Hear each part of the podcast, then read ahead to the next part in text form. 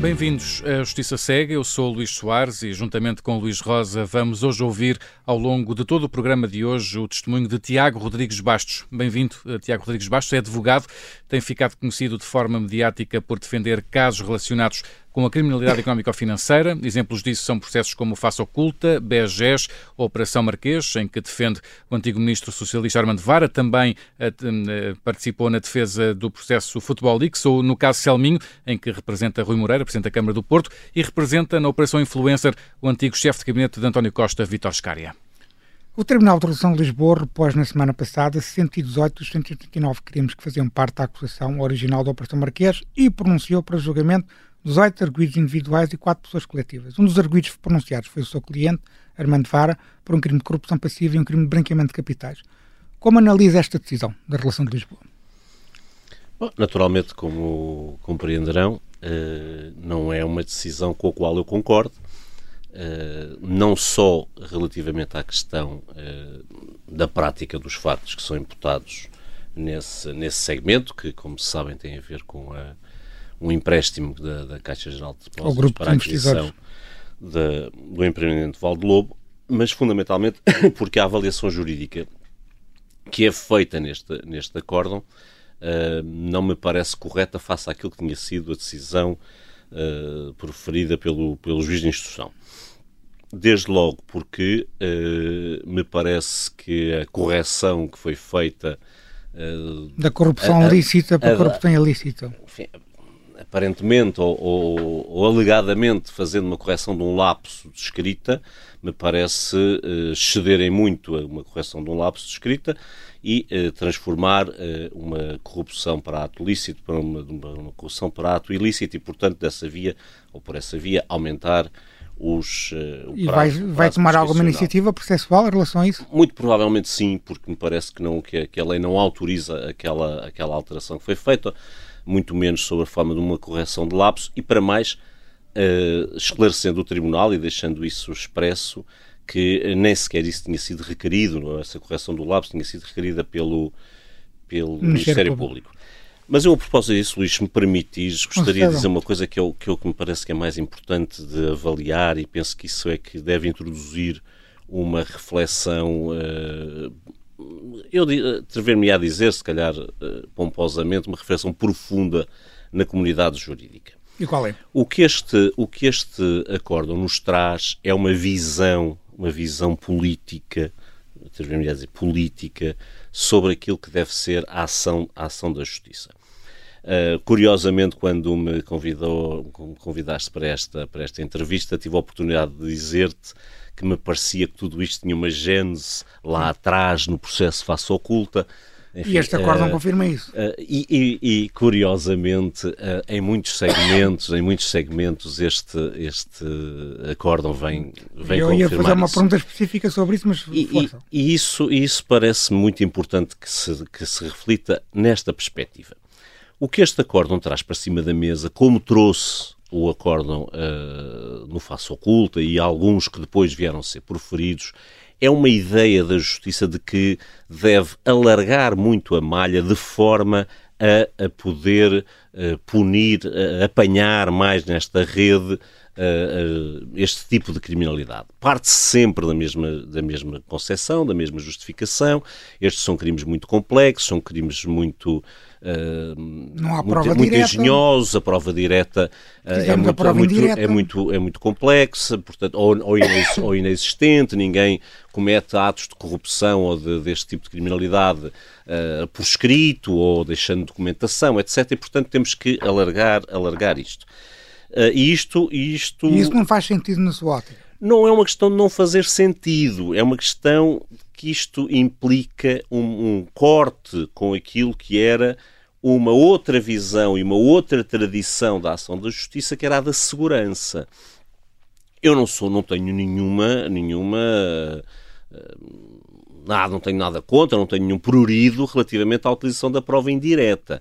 A questão é que tipo de prova indireta, ou quais são os limites da prova indireta que nós neste momento estamos a admitir. Se, no, no, no processo face oculta, por exemplo, a prova indireta foi ao ponto de uh, se dar como provado um facto com base no cruzamento de uma escuta com ou de duas escutas, onde numa se falava em 25 e noutra se falava em 50, e depois se diz que afinal os 50 eram para dividir por dois. Portanto, ou seja, a prova indireta não pode ter uma insegurança tal que encaixe numa, enfim, agora é o termo que se usa, é? numa determinada narrativa. Ela tem que ter maior sustentação. E aquilo que nós vamos vendo, e é, e é absolutamente evidente, é absolutamente assumido neste, neste acórdão, é que a, eh, a, eh, a ação da justiça agora se faz na perspectiva do follow the money. Uh, é isto que é mas assumido. É um clássico, é um certo, clássico mas, mas, não, não, não, mas o problema, o problema não é esse, é que o follow the money foi alargado ao ponto que demonstrado ou tendo a perspectiva de que há uma determinada quantia de dinheiro que foi transferida de A para B, depois isso necessariamente tem uh, que, uh, tem que corresponder uh, um, um, facto, um, crime. um, crime. e a partir daí, então, vai, vai-se à procura do crime. E vai-se à procura do crime a pontos de o justificar quase com uma contemporaneidade entre uma transferência do dinheiro e um determinado fato. Isto é extraordinariamente perigoso. Por exemplo, em Val de Lobo, em Lobo, e isto vamos voltar ao lícito e ao ilícito, porque a verdade é que uh, uh, o acórdão não faz não faz uma avaliação sequer sobre a licitude ou ilicitude daquele, daquele negócio, limita-se a afirmar que foi contra os deveres do cargo, que foi um empréstimo em condições uh, especiais, depois chega-se ao ponto de dizer, bah, há aqui um argumento diz que a decisão é colegial. Pois, mas uh, numa decisão colegial não se sabe quem é que, que, qual é a participação de cada um.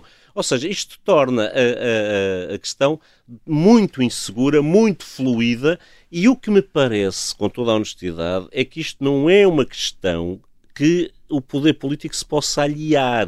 Isto é uma opção política, é uma opção que temos Então devia haver uma restrição legislativa é, é, sobre a prova indireta, mas por tem, exemplo. Temos de discutir isso, temos de discutir isso com franqueza, que, que, que, quais são os limites da prova. É a mesma coisa, lá, é a mesma coisa quando estamos a falar sobre se o prazo de prescrição Sim. se deve contar da, da, da, do, do acordo, da, consumação formal todos aceitam, não, não, isso não, não, é controvertido que a consumação formal no crime de corrupção Sim. se dá com o acordo ou se deve contar do, dos pagamentos. Manifestamente, o que nós assistimos é que uh, impressiona, uh, ou terá impressionado, ou, ou uh, é discutido nos, nos fóruns de combate à corrupção a circunstância, bom, mas então aqueles pagamentos todos depois não têm relevância penal, não são eles próprios criminalizados. Mas isto tem a ver com uma cultura que nós tínhamos. E a, e a cultura, Luís, vou terminar só para dizer isto. A cultura era a, a, do direito. O direito penal, o direito penal é um direito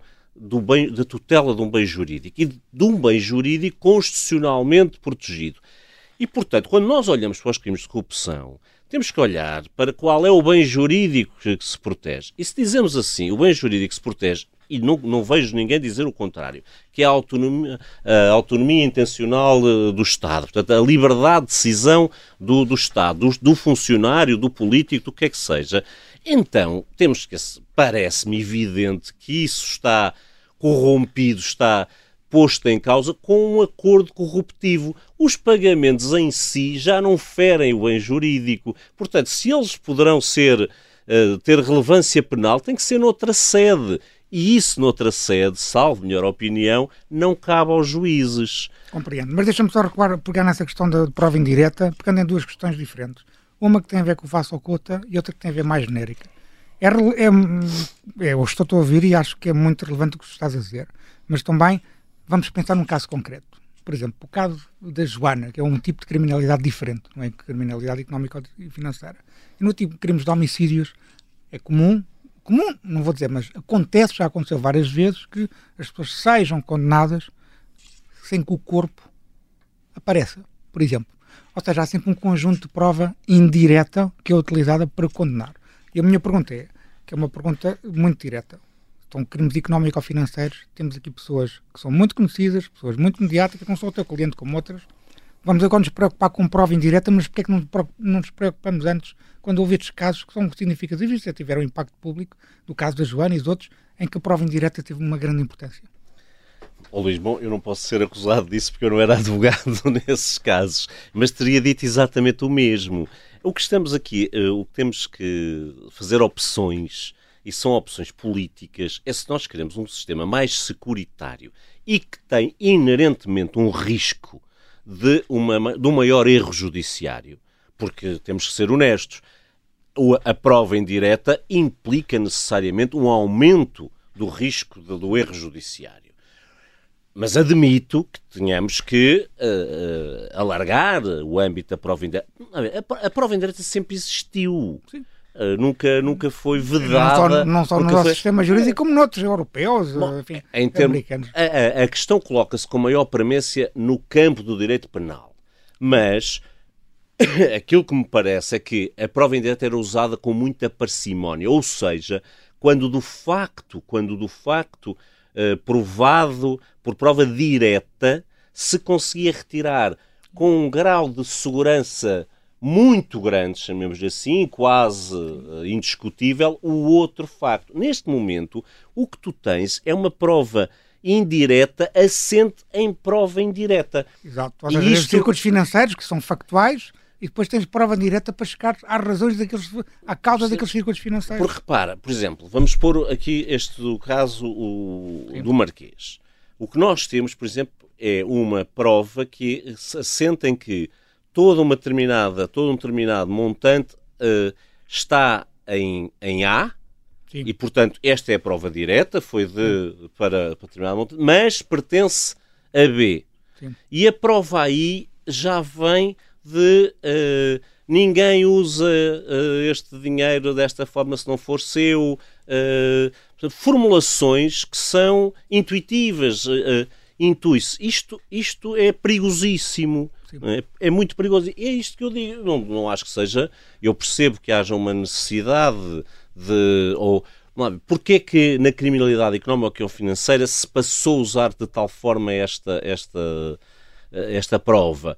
porque de outra forma, efetivamente, era muito difícil de Tivemos conseguir. o caso face oculta, em que, por exemplo, a prova indireta teve um facto muito, uma importância muito grande. Aliás, os três embargadores no, no acórdão do, do Operação Marquês citam precisamente a face oculta várias vezes, em que o teu cliente, por exemplo, Armando Vara, foi condenado por cinco anos de prisão efetiva por três crimes de tráfico de influência, mas nunca foram encontradas as alegadas contrapartidas financeiras que lhe terão sido dadas pelo sucateiro Manuel Godinho. Este é um bom exemplo da prova indireta, na tua opinião, não? Este é um bom exemplo de como não se deve usar a prova indireta. Por, acho que ninguém se lembra disso, mas eu, enfim, em, em poucos segundos. É, é uma, uma sentença é, de é, primeira instância que foi confirmada pela é relação. É verdade, é verdade. todas as mas, instâncias. é verdade. Uh, horrivelmente, é horrivelmente verdade. Mas uh, só, para, só para dizer isto, as pessoas não, não têm memória disto, mas seguramente uh, compreenderão isto. É, também aí, também aí, é dado por adquirido que alguma coisa de errado o meu cliente teria feito com base numa conversa em que alguém lhe diz uh, para quando é que são os 25 km e depois no cruzamento de uma outra conversa, não com ele, em que se uh, diz, bom, vai lá buscar os 50 documentos. Portanto, temos 25 km de um lado e uma outra conversa de 50 documentos. E nós alegámos, bom, mas como é que, como, como é que uma coisa bate com a outra? 25 não são 50, são-se a ideia de 25, como é que a outra conversa de 50? Mas responde-se a isto dizendo, bom, mas havia lá um outro interveniente que receberia os outros 25. E nós perguntamos, mas como se relativamente ao outro interveniente nunca houve nenhuma, nenhuma, nenhuma prova direta, indireta, o que é que fosse a falar de 25? Porque é que era 25-25 e não 15-10 ou 50-0? Isto é perigosíssimo. E isto leva-me a outra coisa que é muito perigosa e que, se quiseres, faz a ponte para o influencer. Já é lá vamos ao influencer. Mas, eu não, mas, eu, mas faz a ponte Sim. só nesta perspectiva. É que depois, isto, não só, não só temos uma, uma, um alargamento e uma utilização perigosíssima da prova indireta, como temos depois também uma interpretação, uma extensão dos próprios uh, tipos criminais que a mim me arrepia. Eu, eu tenho que dizer isto com toda não, não, não, Vou-te dar um exemplo. Quando o, o processo face oculta uh, rebentou, uh, eu olhei para aquilo e a minha, a minha sensibilidade era de que uh, tudo provado não poderia haver crime de tráfico de influência. Não dava, não cabia, não, a qualificação jurídica não podia nunca ser. Nunca ninguém tinha nunca sido condenado com pena de prisão efetiva a isso. Mas, mas, mas, mas, isso vamos a outro. Essa é outra vertente de, de, do problema. Mas nunca ninguém tinha. Eu olhei para aquilo e disse: isto não dá, não, não colhe. E fui na altura falar com dois professores de Direito, de Coimbra, reconhecidos, reputados. E, e eu acho que é preciso. Uh, apresentar um parecer porque o processo está muito mediatizado, o processo está muito. E os juízes vão ter, os juízes de primeira instância vão ter dificuldade e, portanto, é preciso dar aqui um apoio já, porque, como sabes, normalmente os pareceres são pedidos Sim. em sede de recurso já. Mas, e os professores disseram: Ah, mas, ó, doutor, mas eu, nós não gostamos de dar uh, pareceres antes de fixada a matéria de facto, porque depois uh, se alteram os factos, o parecer claro. desatualiza-se, etc. Disse, não, não, não estou a entender. Eu quero um parecer com a matéria toda provada. Tudo provado. Isto é suscetível de configurar um crime de tráfico de influência. E a resposta deles é categórica. Em circunstância alguma. Porquê? Porque o que estava ali, também é preciso que as pessoas tenham esta ideia, o que estava ali, do que o meu cliente era acusado, era de coisas de. Uh, intervir para se gerar um consenso e chegar a um acordo entre uma empresa pública e um. Era uma um influência sobre a Refer para contratar o. Não era para contratar, porque a contratação existia, era porque havia um diferendo de pagamentos Sim. para se chegar a um entendimento. Aliás, entre eles. O, o, testemunho da Ana Paula Vitorino foi muito importante para a condenação do teu cliente. Pois foi, pois foi, enfim. Uh, mas mas, mas, mas era para este tipo, e depois, e depois inclusive, e aí eh, entrar na Paula Vitorino, dizia-se que outra, outra coisa que, que se teria sido pago era para obter a demissão do, ou, ou do, do, administrador da Refer ou da própria eh, Ana Paula Vitorino. Portanto, um, um ato que é inócuo, que até um advogado pode fazer, intervir para obter um consenso, portanto não há aqui nenhuma, nada de extraordinário, Uh, e, outro, e outro ato que é um ato já de natureza política, de, de demissão de um membro de um governo ou até de um presidente do Conselho de Administração. Bem, e, aquilo, portanto, não quadra, não quadra naquilo que é o típico, o, aquilo que é o tipo do crime de tráfico de influência. Porque a gente passa, passa a olhar para o tráfico de influência como se fosse a criminalização da cunha, a criminalização de, de, de, de usar a sua influência. Não é isso que lá está. Por duas razões. Primeiro, porque se diz que não é usar influência, é, é abusar da influência e, portanto, salvo melhor opinião, isto pressupõe outro tipo de factos da existência de alguma condição para constranger uh, o, o, decisor e, por outro lado, diz que é para obter uma decisão favorável. E, portanto, isto significa que claramente não estão em causa tipos destes tipos de dados. Mas, até, inclusive, repara, o, o também aí há um tráfico de influência para ato lícito e um tráfico para ato ilícito. Aí eh, ainda Sim. se mantém. Como é, que tu, como é que tu apões lícito ou ilícito a um ato político? Portanto, é tudo isto. Todavia, como sabes, e disseste-o muito bem, esta decisão não só condenou uh, por tráfico de influência, como depois esta decisão foi confirmada. Uh, foi confirmada. Portanto, eu acho que há aqui uma. Uh, também houve uma uma necessidade de suportar esta decisão, uh, e só assim é consigo ler as intervenções dos senhores uh, desembargadores, enfim, não vou agora escalpelizar o que. Mas é uma decisão, de facto, muito difícil de conceber. Bom, e, e, depois, como tu disseste, e também é, depois as medidas das penas são inacreditáveis. Mas atenção que há uma coisa que é assim. Uh, mas, mas, a, mas, a, comunidade jurídica não se choca, a comunidade, a, a sociedade não se choca com isto. E não se choca muito porquê? Porque são, foi um poderoso, não é? E as pessoas esquecem-se que amanhã também podem ser elas, não é? As pessoas, as pessoas, no fundo, ao fim e ao cabo, ficam de alguma forma satisfeitas por ver os poderosos sofrerem, por ver os poderosos. Mas é, é, é, sempre, sempre que alguém é mal condenado ou é, ou é mal condenado porque juridicamente não devia ser condenado ou porque é excessivamente condenado, etc., isto afeta, afeta-nos a todos. E isso é, isso é que eu acho que está muito, muito em causa e devia ter uma reflexão muito mais séria e muito mais profunda uh, do, que do, que, do, do, que aquela que tem tido, não é? Porque nós estamos a, a outro, a, de alguma forma, uh, a justiça está a, caminhar para uma ideia. Um populismo judiciário? Não, não, não sei se é exatamente o populismo judiciário. É, é, é, Sente-se que a máquina judiciária acha que os, uh, o, as censuras extrapenais não funcionam. E por isso exerce, tudo, tudo é visto no plano do crime muito do, muita da criminalidade, por exemplo, que é imputada nas autarquias, não sei se tens noção da, do, do, do, do, Conheço alguns processos, processos. Não, não, todos. Em alguns casos, em alguns casos, o que se faz equivaler é uma ilegalidade a um crime.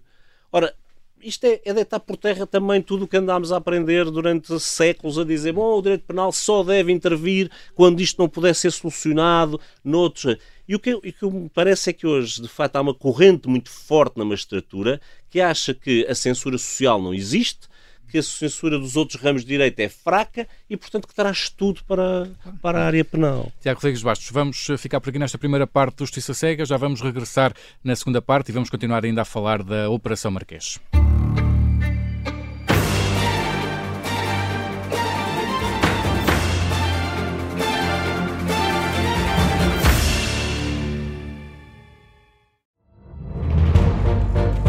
Esta é a história do padre obcecado com a infiltração do comunismo na Igreja que tentou matar o Papa em Fátima. Que raio de coincidência! No dia 13 de maio. E, a partir desse momento, o Papa Voitila nunca mais deixa de olhar para Fátima. Episódio 1 O Anticristo, em Fátima. Matar o Papa é uma série para ouvir em seis episódios e faz parte dos Podcast Plus do Observador um novo episódio a cada terça-feira. Os assinantes do Observador têm acesso antecipado a todos os episódios desta série, já disponíveis em observador.pt. Os Podcast Plus do Observador têm o apoio da Kia.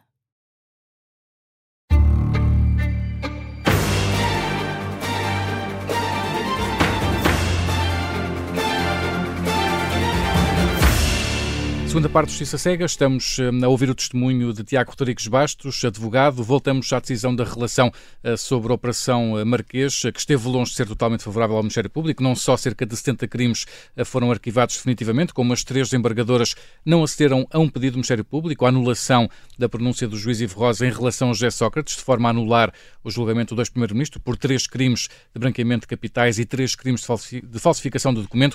Corremos o perigo, a Tiago Rodrigues Bastos, de um novo imbróglio jurídico com duas pronúncias a decorrer ao mesmo tempo? Sim, corremos.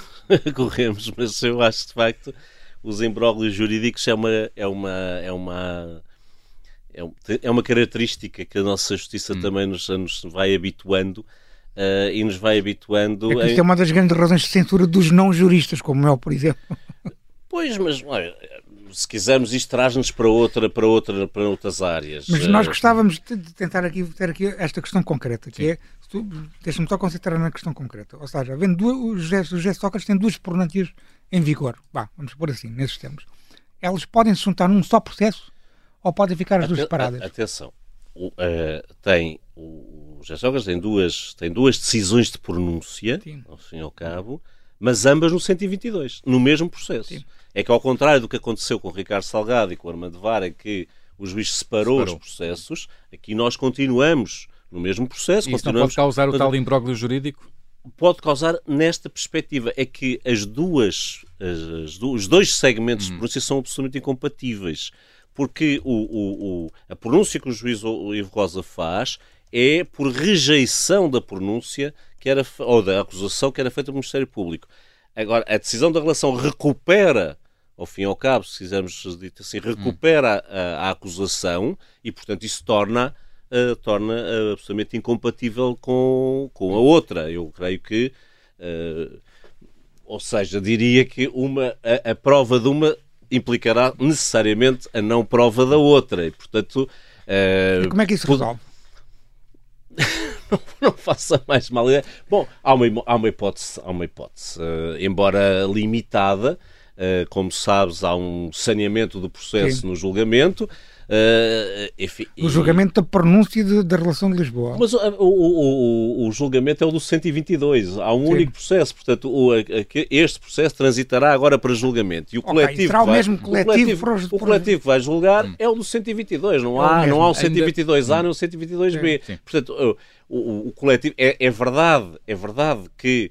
Uh, uh, a atuação uh, ao abrigo do 311 fica, fica muito limitada, tendo havido pronúncia, mas eu creio que é uma questão quase prévia que o, o coletivo terá que decidir se consegue, se é possível, aqui fazer julgamentos em alternativa, não é? Ainda na, na Operação Marquês, Tiago Rodrigues Bastos, na sequência de uma das quatro pronúncias definidas por Ivo Rosa, Armando Vara foi condenado a dois anos de prisão efetiva por um crime de branqueamento de capitais. Estão em causa cerca de 535 mil euros eh, com origem ilícita que terão sido alvo de operações de branqueamento. O seu cliente corre o risco de ser preso novamente? Em março dizia-nos que correu o risco de ser preso por um mês. Isso é o que está em cima da mesa. Uh, nós, neste momento. Há um recurso no Tribunal de Execução de Penas, certo? Ou no Tribunal de Relação? O recurso que interpuseste contra, contra esta. para a questão do cúmulo jurídico. Não, eu não, não, não fui eu que recolhi do cúmulo ah, jurídico. Foi o Ministério, o Ministério Público. é que recolheu do cúmulo jurídico, hum. entendendo que, uh, que, que, que, a pena em cúmulo devia ser maior. Nós não, não, hum. não recorremos. Portanto, o que estaria. O que neste momento está em cima da mesa é uma pena de 5 anos e um mês. Hum no qual cinco anos estão, estão, estão cumpridos. Uh, portanto, esse, a ver, não, não me parece, não me parece não houve que, nenhuma que alteração esse, nesse, nessa, já não, é um, é um, recurso que está no Supremo Tribunal de Justiça e, portanto, nós eh, aguardamos, não, não vejo, espero, é? mas não vejo que haja razão alguma para, para isso. Aliás, curiosamente, agora que dizes, uh, é interessante perceber que o Tribunal da o Tribunal que primeira instância que faz Sim. o cúmulo uh, faz um cúmulo de 5 anos e um mês, dizendo que o cúmulo que foi feito em Aveiro, no Face Oculta, que foi exagerado. Portanto, okay. isto também é interessante, portanto, vale o que claro. vale, naturalmente, mas uh, o, o Tribunal não deixa dizer que não teria feito aquele cúmulo, que acha aquele cúmulo exagerado, e por isso é que agora faz um cúmulo de 5 anos e um mês. Vamos falar da Operação Influencer. Temos aqui algumas perguntas para fazer e gostávamos de perceber o que o, que o Tiago Rodrigues Bastos pode responder a esta questão. Vamos falar da Operação Influencer, onde Vítor Scari, onde defende Vítor Scari, chefe de gabinete do Primeiro-Ministro, houve muitas críticas sobre a alegada impreparação do Ministério Público. Isto é um processo que é uma mão cheia de nada? Eu, eu, não, eu não, gosto muito desse tipo de, de, de, afirmações. Uh, acho. É uma pergunta. Não, mas uh, se eu concordasse, estaria Sim. eu a fazer essa afirmação. Eu um, acho interessante, uh, percebo que uh, queiramos fazer afirmações com essa força, com esse rigor, mas, uh, mas a Operação Influencer é efetivamente uma operação assustadora. o que está ali em cima da mesa é, é, muito, muito, muito assustador. E é muito assustador porque não podemos deixar de refletir em variedíssimas coisas que ali estão. Desde logo, tivemos uh, não sei quantas pessoas detidas durante não sei quantos dias uh, para, que o, para que o Sr. Juiz de Instrução dissesse bom, relativamente a, uma de, a um dos o senhor não, não, praticou nenhum facto ilícito. O Presidente é, da Câmara de Sinos. É, é, é, extraordinário, não é? e relativamente aos outros, dissesse, bom, isto que vos vem imputado reduz-se reduz a isto. E reduz-se, no fundamental, a, no, que, no que respeita à parte mais, eh, enfim, mais, mais interessante da coisa, a uma, uma, uma ideia de. Tráfico de influência. Um, um alegado tráfico de influência. E prevaricação mas do Primeiro-Ministro. Mas isto, mas isto é uh, muito preocupante. Porquê? Porque, se nós repararmos, o que o, o que o juiz de instrução diz não é que não se dão por uh, adquiridos ou não se, não se consideram provados ou indiciados, melhor dizendo, factos suscetíveis de uh, constituir o crime de prevaricação. Não, o que o, o o Tribunal diz é que não estão alegados nenhuns factos que possam configurar um crime de prevaricação. E isto é que já não é aceitável que uh, um, um, Ministério Público não reflita sobre isto. E esta é uma questão hoje muito, muito, muito premente. O Ministério Público não reflete. Não reflete. O Ministério Público apresenta um recurso das medidas de coação que significa pura e simplesmente manter tudo o que disse. Quer dizer, o Ministério Público não parou dois segundos para dizer, bom, deixa lá ver porque é que ele diz isto. E, ele, e, o, e o Tribunal diz, aquilo que eu disse e que outros disseram é que não é possível. E isto, Luís, regressamos àquilo que eu tinha dito. É uma leitura, uma leitura dos tipos de crime uh, quase, aí sim, não diria populista, mas quase como o homem comum faria. E isto, a aplicação do direito não pode ser feita pelo homem comum, é um, é um ato técnico. E o crime de prevaricação não era possível sequer. Aqueles factos todos nunca na vida poderiam dar um crime de prevaricação. Leitura, mantens essa leitura Mas, sobre, por exemplo, o crime de prevaricação que é imputado a António Costa no inquérito no Supremo Tribunal Não é possível. Luís, não é possível. O crime de prevaricação é um crime que foi concebido eh, e que se enquadra na atuação da justiça. É um crime concebido primariamente para a atuação de um juiz e depois alargado ao procurador. É um, é um crime de alguém que num conflito decide o conflito entre alguém uh, estando à margem de, de, do direito, ou seja, é alguém que para decidir um conflito atua contra conscientemente contra, contra, o, direito. o direito. Não é, não é possível conceber uma prevaricação num ato legislativo. Não é possível conceber uma, prevaricação na atuação política. Não é para isso que este Ou crime seja, existe. Ou em um projeto legislativo, na tua opinião, eh, não é, não é,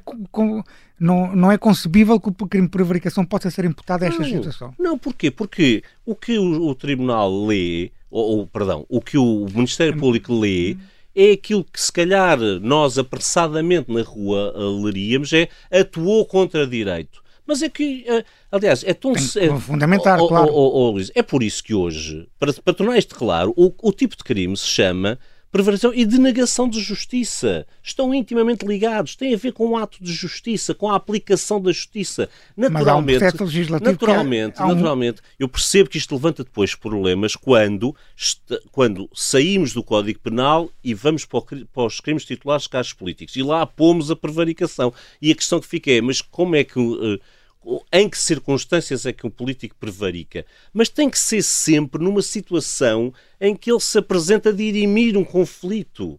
E tu não entendes não, que não uma, é um, projeto, um processo legislativo que tem a suspeita de ter sido feito para favorecer, nomeadamente numa determinada linha, uma determinada empresa, a Start Campos, que esse, essa situação, esse facto indiciário ou esses indícios não podem ser contextualizados como um crime de prevaricação. De prevaricação não, mas, mas, mas também, Luís, deixa-me dizer-te uma coisa, o código não se esgota na prevaricação. Com certeza. Poderemos é ter outro tipo de crimes. Poderemos... durante a investigação podem ter esse enquadra, outro enquadramento. Poderemos, claro. ter muitas, mas muitas outras só... circunstâncias. Mas percebes, é, é, isso que me assusta hoje, é que nós...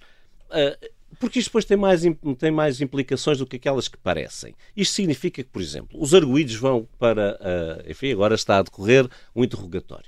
Os arguídos vão para. O Ministério Público não acredita em nada. Em nada. À semelhança, aliás, do que as senhoras desembargadoras dizem neste acordo, porque dizem que os arguídos negam sempre e dizem sempre Sim. que não, e, portanto, a sua palavra não vale rigorosamente nada.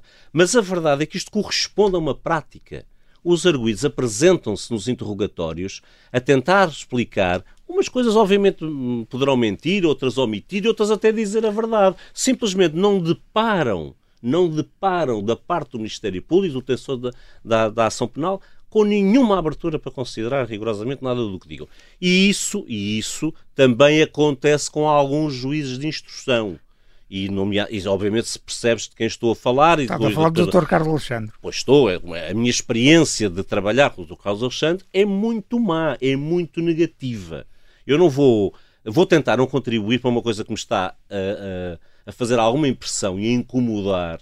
É que neste momento nós deixámos de ter uma advocacia que adjetivava, que uh, no fundo era contundente com as peças é? da magistratura. Era e é. E é. E é. Mas esse é, o, esse é o papel da advocacia. Claro. Porque nós representamos alguém que tem cara, que tem, tem sentimentos, tem sofrimento, etc.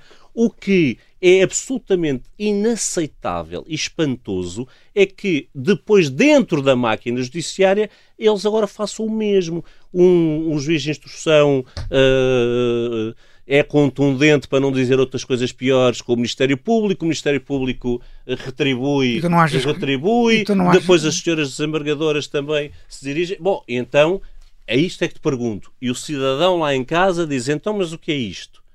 O, Bem, o juiz ofende, ofende, porque eu acho que é disso que se trata, ofende o Ministério Público, o Ministério Público ofende o juiz e por aí fora. Bom, Acho isto perigoso e era isso que eu não queria pegar, contribuir eh, quando falo do Dr. Carlos Alexandre. Muito bem, deixa-me falar de uma coisa que é importante jornalisticamente falando e também processualmente falando. Uh, fizeste várias declarações, do, ainda durante os interrogatórios da comunicação social, sobre a questão dos 75.800 euros em dinheiro que foram encontrados no gabinete de Vitor Scária, na residência oficial do Primeiro-Ministro. Essas declarações causaram muita polémica. A minha pergunta, tenho aqui várias perguntas para fazer. A primeira é, qual é a origem daqueles fundos? Luís, começo por dizer algo, muita polémica e alguma chacota, não é? De que fui, de que fui alvo.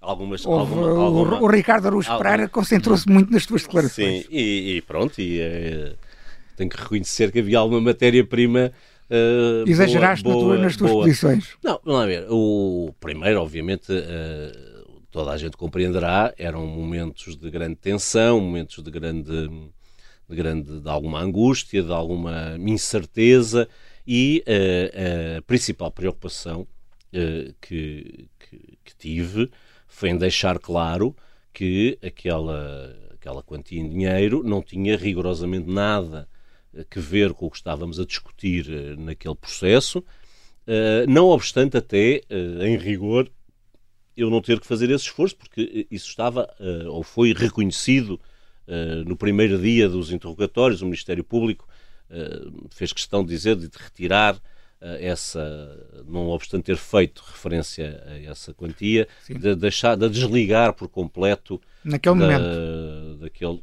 Bom, não tinha rigorosamente nada a ver, poderia ter a ver com outra coisa qualquer, mas não mas com Mas tu colocas a hipótese que esses 75.800 euros nunca não, não vão ser investigados neste processo? Eu não domino o que o Ministério Público faz e eu já já vi tudo, mas sinceramente não vejo razão para que, para que isso aconteça. Mas qual é a origem Aliás, uh, nunca esteve, nunca foi a, na indiciação, não há nenhum apontamento que o Dr. Vitor Scari tivesse recebido o que é que seja. Aliás, essa é uma das questões que, que causa alguma perplexidade, tendo em conta os crimes que estão ali em causa, uh, não existir sequer menção de qual seria a contrapartida do, do Dr. Vitor Scari no meio disto. E, portanto, aquilo que o meu cliente me transmitiu é que era, de facto, uma quantia que provinha de, de atividade profissional dele, tanto é Angola? Quanto, tanto quanto sei. Eu não vou, não tenho que fazer essas, eh, essas avaliações. Uma pergunta. Uh, naturalmente, eu respondo dizendo que não, não me cabe aqui agora desvendar ou esventrar a vida do Dr. Vitor Scária. É que, a se fosse coisa, de Angola, única, causava estranheza aquilo que fossem euros única, quando se paga em dólares. A única coisa que, que, posso, que posso dizer é que uh, a informação que tenho é que provinha da sua atividade profissional anterior ao exercício do, do cargo de chefe de gabinete. Atividade de consultor. E que, atividade de consultor e que esse, eh, esses montantes já se encontram devidamente recibados, faturados. E, e porque é que não estavam no banco? E declarados. Eu, eu, percebo as vossas perguntas, mas eu já fui bombardeado. Eu não tenho que, não tenho, sinceramente, eu tenho que fazer a defesa do Dr. Vitor Ascário naquele processo. Eu não tenho que me substituir ao Dr. Vitor Ascário para mas, mas podemos, é imagi mas podemos imaginar que, que, que, ele tivesse o dinheiro na residência oficial por imaginar que as autoridades não, não fossem lá, eventualmente é uma especulação como outra qualquer. Eu não, não, não sinceramente não queria contribuir para essa. Para Mas essa, acabaste de dizer que foram declarados, faturados. Eu, eu, na altura, na altura, inclusive, foi mais um dos objetos, um dos uma das fontes de, de chacota de que fui alvo. Inclusive, terei dito que não era fácil chegar a um banco com aquele quantitativo. Como sabes, tinha que explicar. E, portanto, e, portanto creio, eu creio que não estava a mentir, mas, não, não mas estava. fui, fui, fui, Se Vitor fui alvo chegasse... de alguma.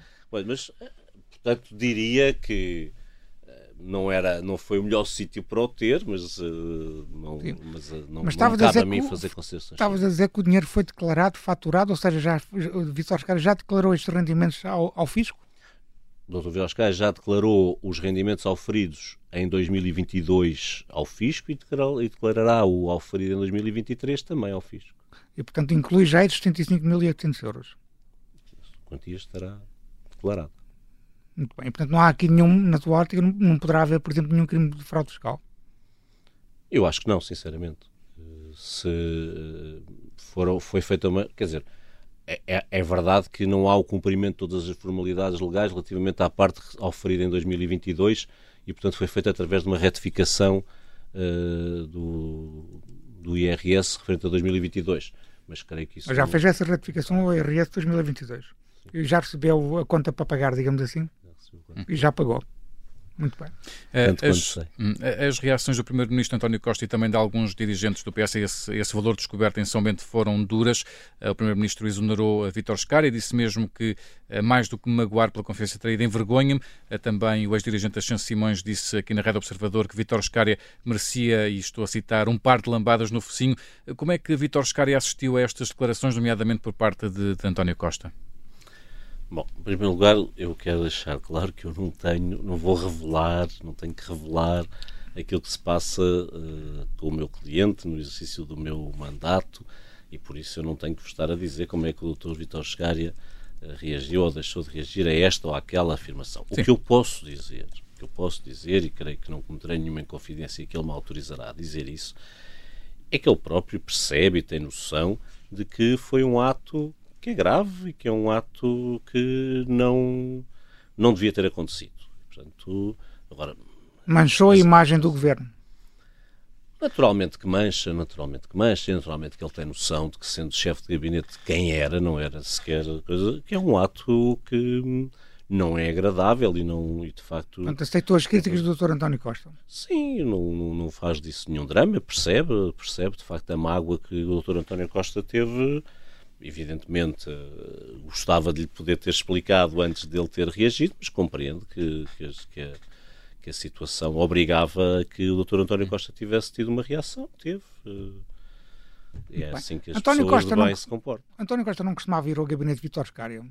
É impossível que ele tenha conhecimento daquela situação. Ó oh, Luís, isso é que já é uma pergunta que não me podem fazer a mim, porque eu não, não frequentava São Bento, nunca fui a São Bento na minha vida. Vitor Scário podia ter dito alguma coisa sobre essa matéria. Não, por amor de Deus, não. Já agora, e só, e só para terminar esta, esta questão... Claro, essa, essa tentativa de colar uma coisa à outra, por amor de Deus, acho que não tem... Não, mas é uma pergunta tem... legítima. Estão duas pessoas próximas. Mas todas as perguntas são legítimas. Eu não disse que era ilegítima, estou a dizer é que não, não, não, não, não, tem, não tem fundamento nenhum, nem tem uh, sustento em nenhuma, nenhum indício, nem nada, rigorosamente nada. Não é? Para terminar esta, esta questão, como é que. Acho que, acho que a reação de Rocha foi genuína e a aceitação da, da, das consequências daquele lado por parte do Dr. Vitor Scária também é genuína. Só podia ter fundamento se Vitor Scária, por exemplo, testemunhasse nesse sentido.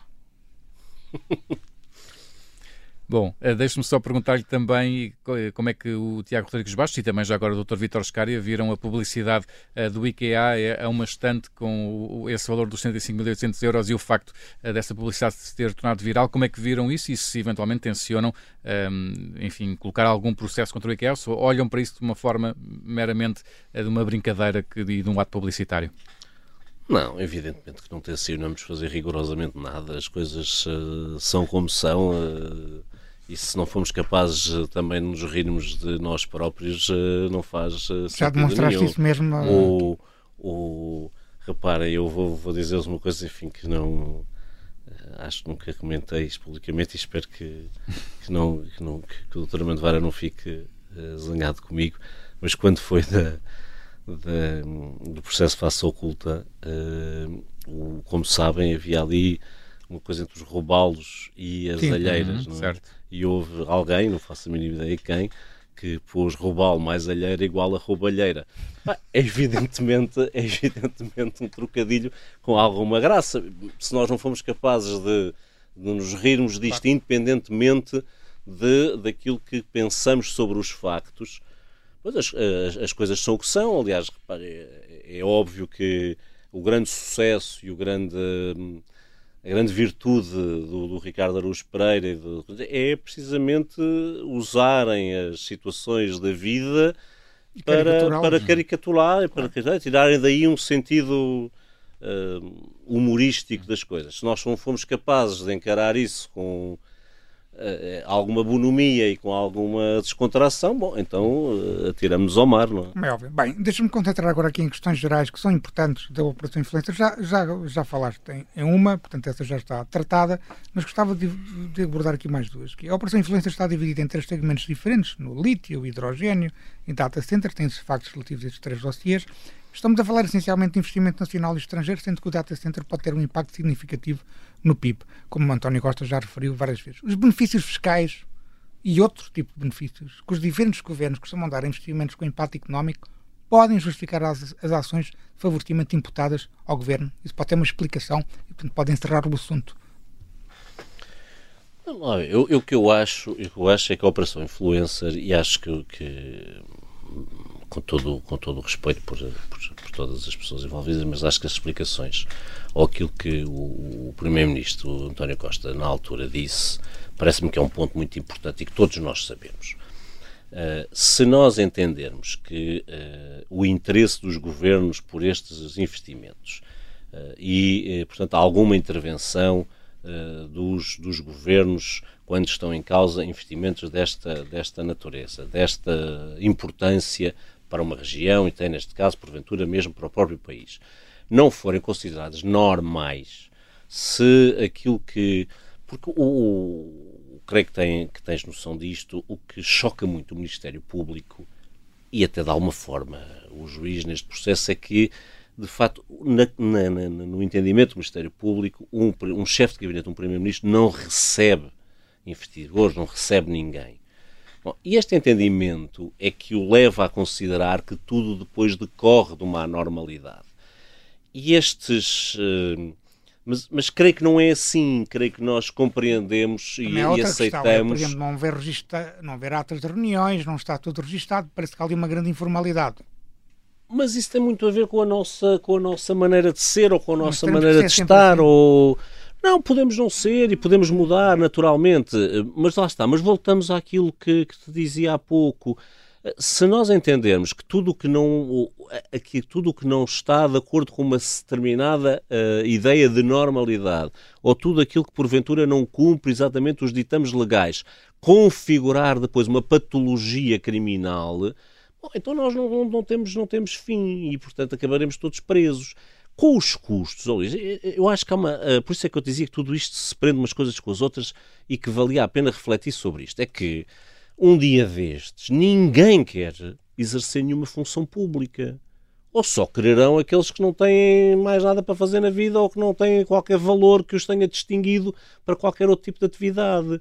Porque se reparares, se acreditares no que te estou a dizer, que uh, um, um, válido, claro. um, uma, um processo como este decorre de se entender que não é normal um chefe de gabinete receber uns investidores, um investimento brutal, não só do ponto de vista de, económicos, mas também da sua qualidade. E que por isso tudo o resto está errado. Bom, então qualquer um de nós dirá: não, eu não vou para exercer funções que onde tenha que prestar contas de, de, de cada, cada coisa que faço ou deixo de fazer. Portanto, há aqui de facto eu, eu, compreendo o que diz e, aliás, acho, acho que, que, que tens razão. Um Estado mas, Europeia, mas, acho, mas acho que tens razão numa coisa que, e isso também é outra vertente e é outra coisa que me aflige.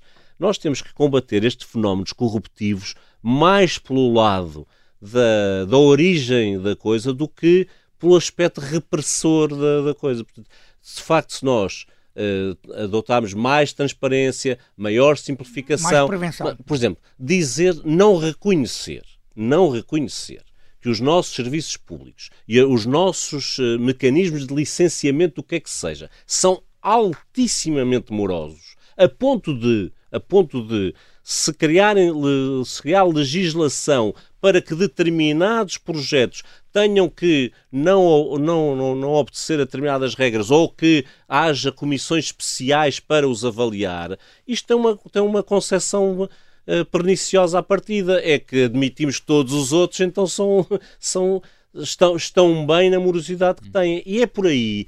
A, a, a, corrupção existe para resolver. O corruptor não é um tipo que gosta de dar dinheiro ao decisor, não é? É um tipo que quer resolver o seu problema. E por isso é porque existem problemas, porque se criam problemas que facilitam isso. Talvez começarmos a desburocratizar ajude mais no combate à corrupção do que ver 50 políticos presos. Isso, é isso que me. Que me que... Eu acho que é as duas coisas. Mas Pronto. Não, não 50 políticos. Lá ver, eu não, eu, não, eu não estou a dizer que não estou a dizer que tem não que haver se... repressão também. Mas tem, obviamente tem que haver repressão, mas a repressão não pode ir ao ponto de nós reprimirmos tudo aquilo que achamos que não é normal. E só porque entendemos que não é normal muito honestamente, estarmos a discutir que a peita de um crime de corrupção podem ser 100 euros para um clube de futebol lá da terra ou 5 mil euros para um festival é ridículo. Desculpem, mas é ridículo. Ou, isso, isso é assustador, não é? Porque. Uh, ah, e, e, e, é preciso cuidado, não é? Nós tratamos as coisas com alguma leviandade, porque é assim que vamos estando habituados a fazer, mas quando, por exemplo, nós eh, partimos para um processo desta desta, deste melindre, não é? Que faz cair um governo e, tem, e estamos a discutir factos como uma reunião aconteceu no gabinete X e qual é o facto que demonstra isto? É porque há uma chamada a dizer eu estou a passar o rato. Isto, isto revela um descuido e uma, e uma leviandade na apreciação que é, que é, que é, que é confrangedora, não é? Eu lembro-me sempre, eu fiquei sempre muito traumatizado com isto porque uh, volto ao face oculta, enfim, é, coisa, uh, durante todo o processo há uma frase que se repetiu por todos os, por todos os, os, os documentos da acusação, à pronúncia, por aí fora, que era a de que Manuel Godinho tinha medo de, de, Dr. Amando Vara. Eu achava aquilo estranho, porque a, a, relação era muito mais de parcimónia do que propriamente de, de medo.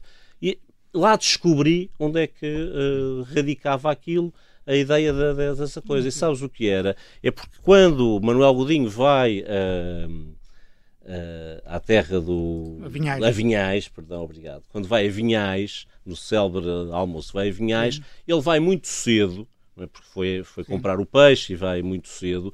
E na altura não havia o túnel do Marão. Ah. É? E ele liga à mulher a dizer que se queria despachar porque estava com muito medo do marão.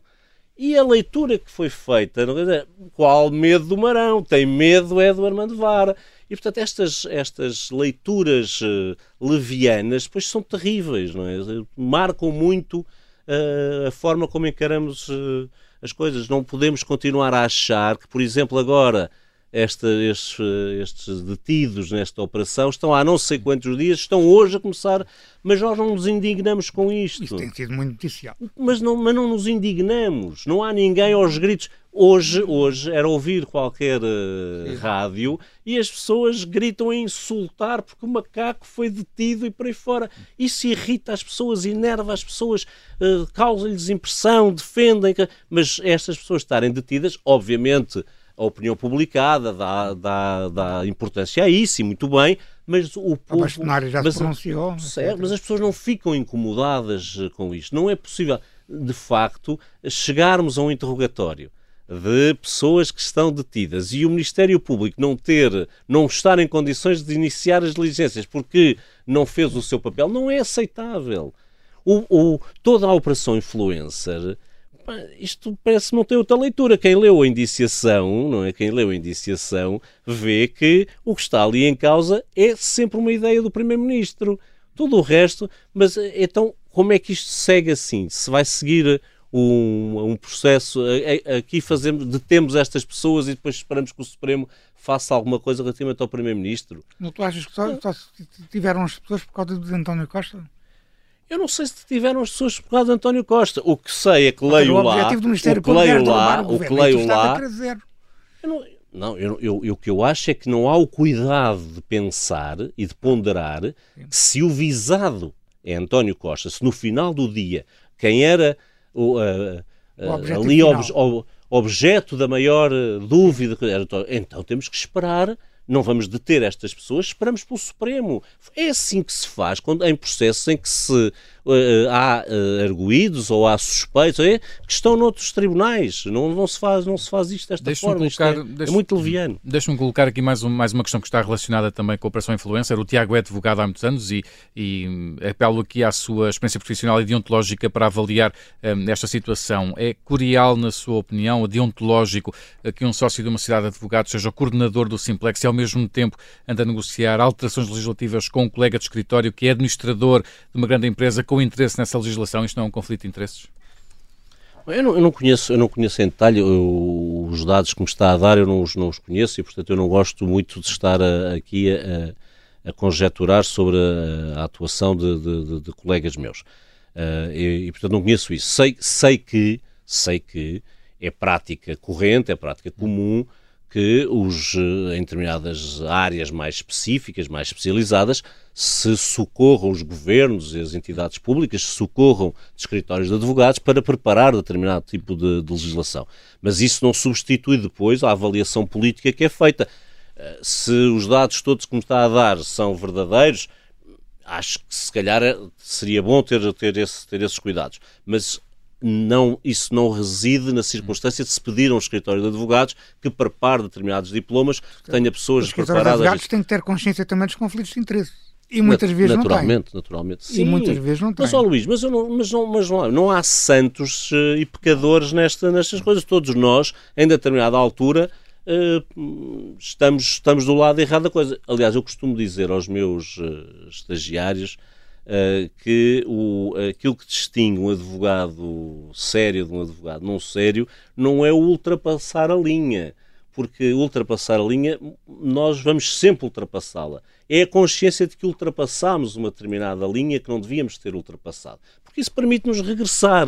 Quando não temos essa noção, vamos por aí fora. Portanto, eu não estou a dizer eu, eu, eu, sou muito crítico, acho que de facto hoje há uma corrente muito perigosa na magistratura e acho que há um Ministério Público completamente uh, aliado da, da, realidade e com uma, e com uma, uma, uma conduta uh, perversa, mas não vou dizer, não, não, não, acho que a advocacia também seja toda extraordinária e estejamos todos uh, isentos o que é que seja. E eu próprio, porventura, não serei o, o, tipo mais fantástico do, do mundo, mas o, o que é importante é nós refletirmos sobre as coisas com alguma, com alguma eh, serenidade e com alguma estamos profundidade. A, estamos a caminhar já para o fim da nossa entrevista. Gostávamos só de fazer duas ou três perguntas que pedíamos algumas respostas o mais sintética possível, apesar de serem assuntos importantes, mas enfim, não dá para falarmos durante duas ou três horas.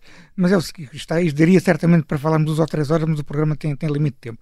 Há muitas vozes que defendem o reforço do poder hierárquico do Ministério Público. Historicamente, os, constitu os constituintes do Partido Socialista e do PST acordaram um corte com o modelo da ditadura, que subordinava o Ministério Público ao Ministério da Justiça.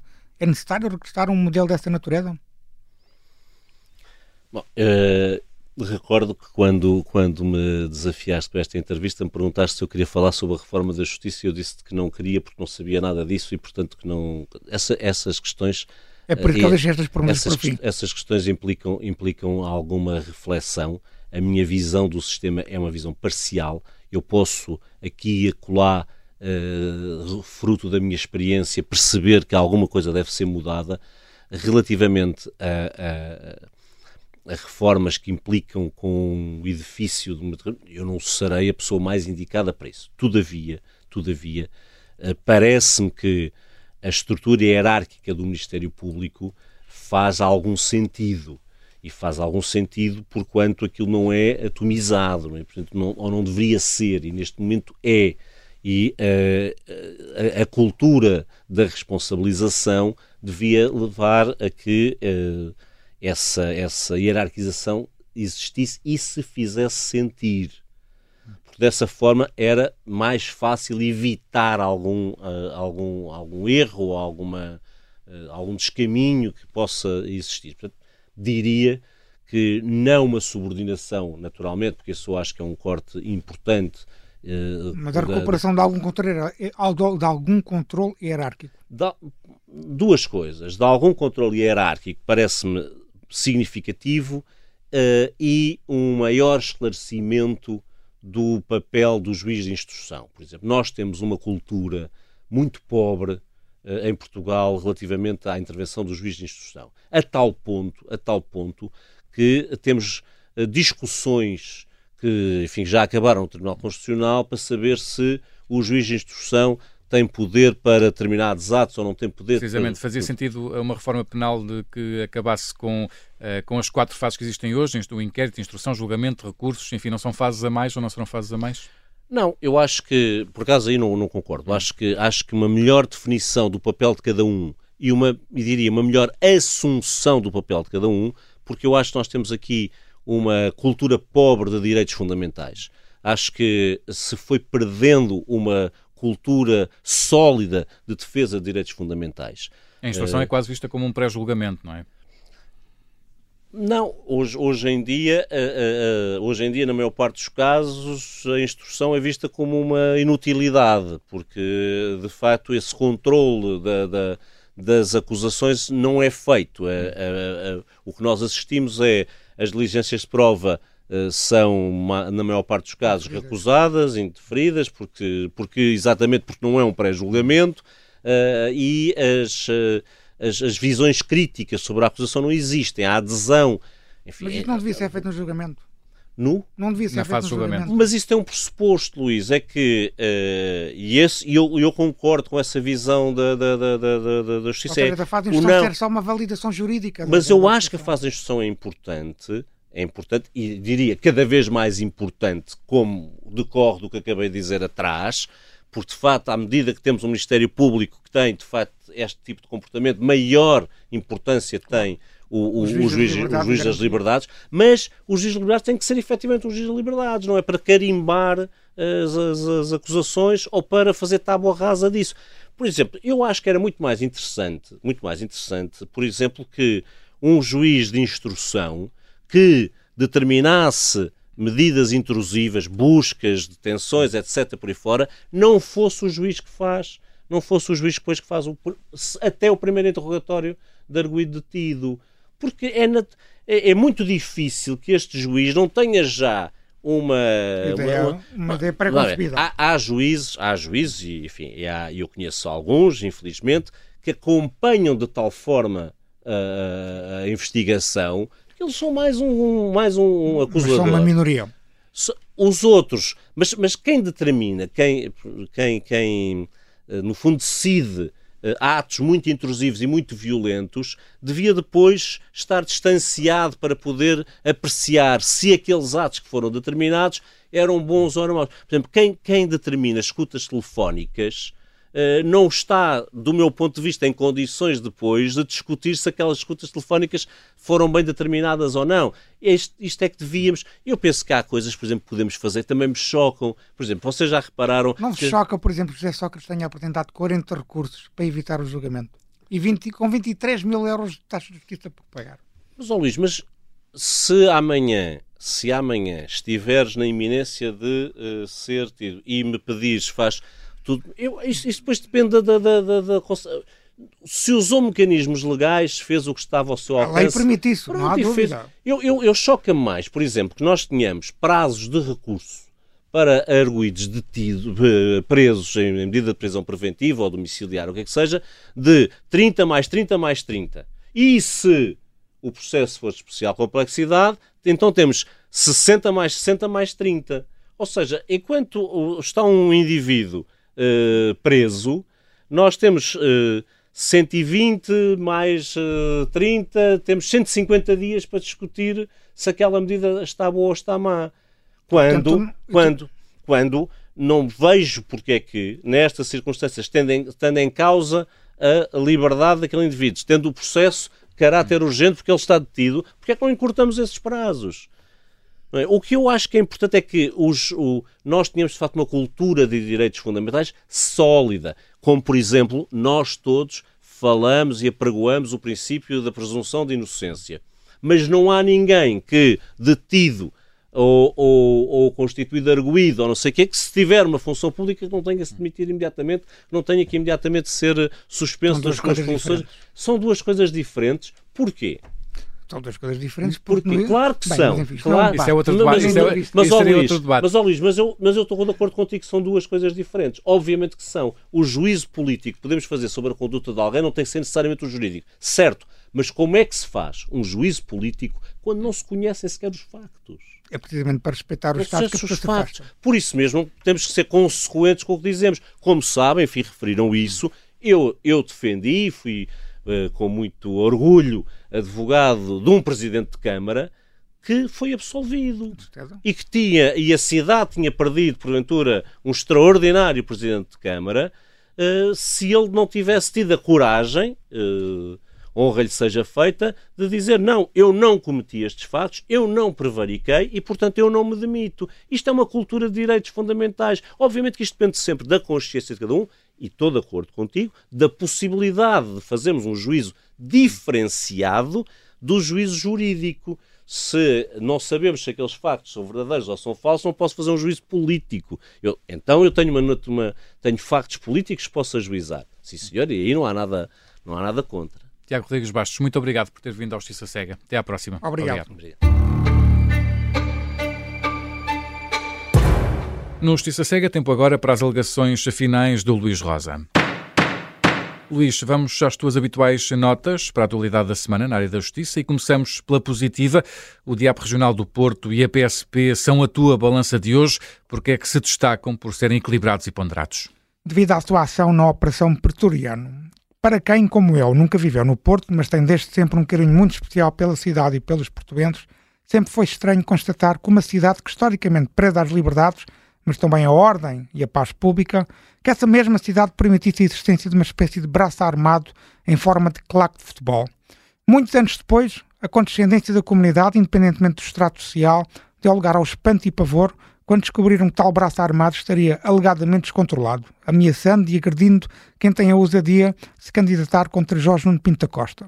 O que diz muito, porque é extraordinário que a democracia uma simples candidatura, uma extensão da liberdade de expressão ou de reunião, simples princípios constitucionais da nossa democracia, que essa mesma candidatura seja classificada como um ato de coragem. Por tudo isto, não foi de espantar que a Assembleia Geral Extraordinária, de 13 de novembro de 2023, descambasse em violência e que André Vilas Boas e os seus apoiantes fossem sujeitos a ameaças diversas e o segurança de Vilas Boas fosse barbaramente agredido, tendo uma série de assaltos decorrido logo de seguida nas imediações da casa de Vilas Boas. Foi contra tudo isto que a Operação Pretoriano avançou para, e aqui citando um comunicado da PSP, devolver às instituições aos cidadãos a sua liberdade de decisão e promover ainda a restauração do sentimento de segurança.